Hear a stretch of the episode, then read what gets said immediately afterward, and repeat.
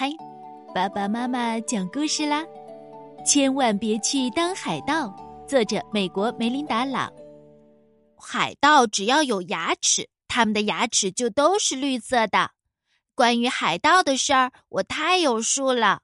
因为有一天，我正独自在海滩上用沙子堆城堡，忽然看到一艘海盗船开过来。我一看就知道那是海盗船，因为他的旗子上有一个骷髅头和两根交叉的骨头。我还听到那些海盗在唱：“嘿嘿，摆平他！”他们唱的有点走调。我想告诉爸爸，可是他只顾着鼓捣那顶大遮阳伞。我想告诉妈妈，可是他正忙着给我那吃奶的小妹妹抹防晒霜。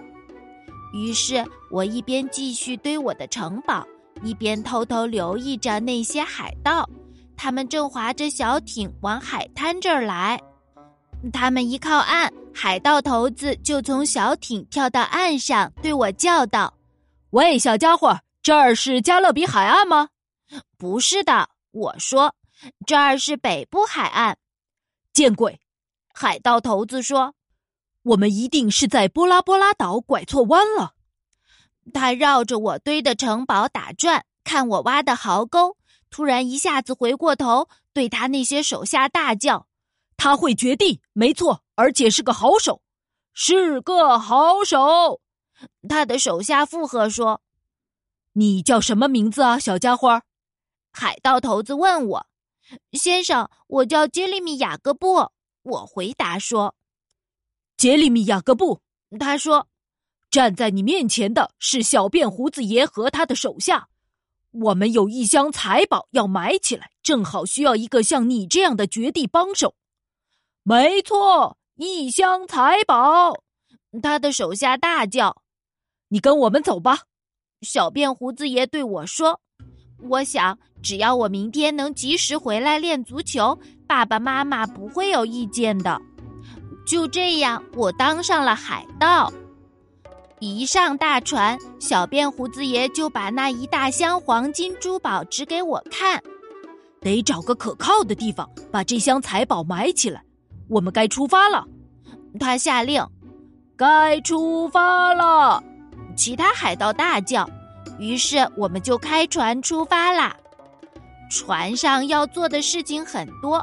海盗们教我唱水手的劳动号子，唱得越响越好。他们教我说旱鸭子、赖皮狗这些真正的海盗话。到吃晚饭的时候，我已经是一口地道的海盗腔。我还学会了海盗的气派。小辫胡子爷在桌子上狠狠砸一拳，叫道：“干杯，弟兄们！干杯！”我们全都跟着喊。小辫胡子爷大啃大嚼他的食物，说：“拿肉来！”我们全都大叫：“拿肉来！”没有人要求我们把菠菜吃光，或者把胡萝卜吃光。我们说话时满嘴食物，没有人说请或者谢谢。吃过晚饭，我教海盗们踢足球。小辫胡子爷一边踢球一边叫：“好啊，足球！”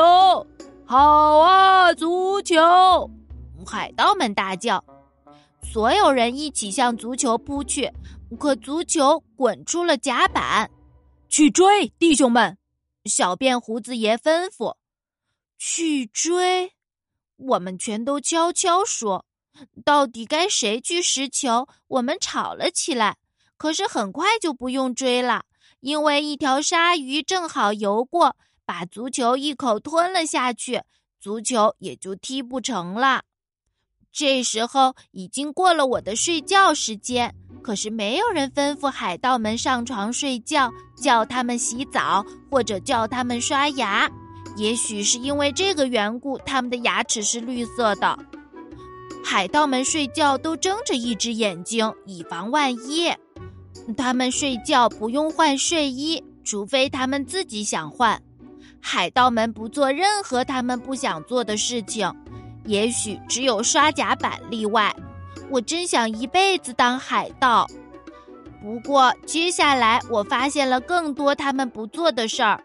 等到我困得再也撑不下去时，我求小辫胡子爷让我上床，给我塞好被子，再给我念一个睡前故事。给你塞好被子，他哇哇大叫。海盗从来不给人塞被子，不塞被子。其他海盗大叫，而且他们不读书，只读地图。你们没有书吗？我问道。小辫胡子爷听了，莫名其妙的问：“什么书？”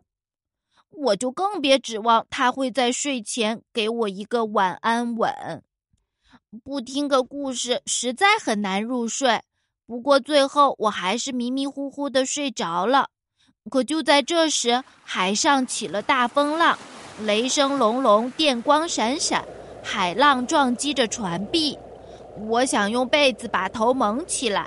可老是被摔到吊床下面，船舱里一个人也没有，他们全上甲板了。放下船帆！